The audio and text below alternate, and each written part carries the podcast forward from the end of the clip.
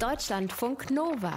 Das perfekte Buch für den Moment, wenn es dir vor dem Festtagsbraten graut. Es ist die erste Gelegenheit, darüber zu sprechen. Also die erste richtige. Ohne du übertreibst. Ohne du bist sensibel. Ohne du solltest dich schämen. Der Arzt hat Anna untersucht und dann die Mutter rausgeschickt. Die Mutter hat sich einen weiteren Kommentar verkniffen und Anna angesehen. Anna hat nur den Fußboden angesehen, aber auch nichts gesagt.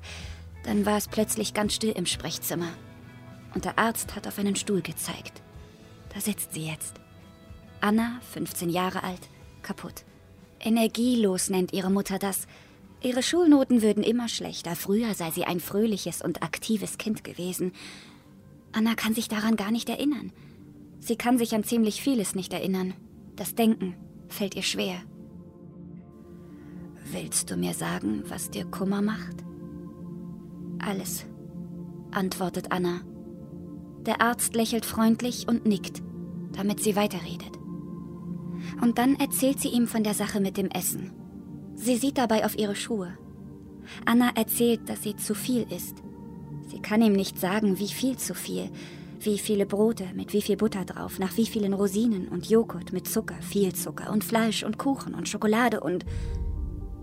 Und dann würde sie auch manchmal gar nichts essen, sagt sie dem Arzt. Anna wird ein bisschen schwindelig. Sie muss sich an der Lehne des Stuhls festhalten. Der Arzt will wissen, wie lange sie dann nichts isst.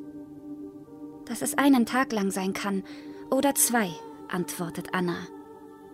Dass es auch mehr sein können, also zu viele. Das sagt Anna nicht. Und dann will er wissen, ob sie sich erbricht.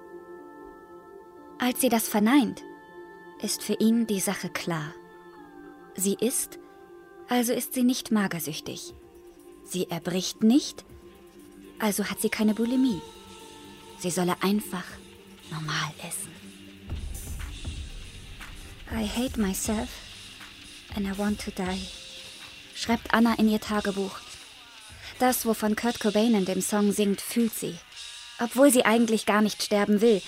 Anna will anders sein. Das, was für sie normal ist, macht sie unglücklich. Und einfach damit aufhören kann sie nicht. Dieses einfach normal, von dem der Arzt geredet hat, gibt es nicht. Friss oder stirb heißt Barbara Riegers Roman über Anna. Über ein Mädchen, das ich nicht leiden kann, so wie es ist. Ein Mädchen, das alles hinterfragt, was es fühlt oder nicht fühlt. Ein Mädchen, das unsicher darüber ist, was andere von ihm halten. Ein Mädchen, das Angst hat, zurückgewiesen zu werden.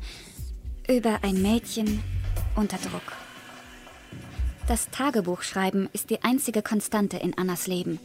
Selbst dann noch, als ihre Mutter einmal unerlaubt darin liest und sich übertrieben enttäuscht darüber äußert, als hätte Anna ihr darin den Tod gewünscht. Das hat Anna aber definitiv nicht. Anna wünscht niemandem den Tod, den sie liebt.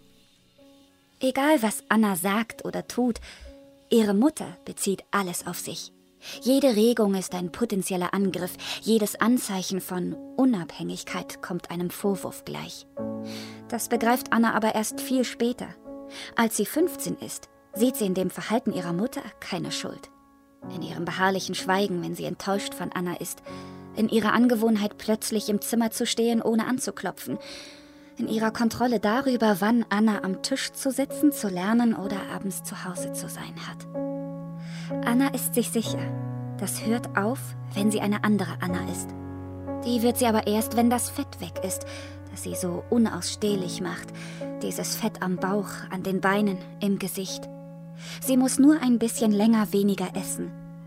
Aber lange wenig essen ist schwer. Egal wie tapfer sie ist, vor allem wenn man wie Anna nicht mehr aufhören kann mit dem Essen, sobald sie doch was isst oder frisst. Alles, was sie finden kann, tagelang, bis zur Erschöpfung, bis aus dem Gefühl der satten Zufriedenheit wieder Selbsthass wird. Und dann geht es von vorne los. Essen, nicht essen, essen, nicht essen, essen. Das Schlimmste ist die Wiederholung. Oder nein, die Hoffnung, die ist schlimmer. Denn solange Anna die hat, könnte jede Fressattacke die letzte sein. Nur welche, das weiß sie nicht. Deutschlandfunk Nova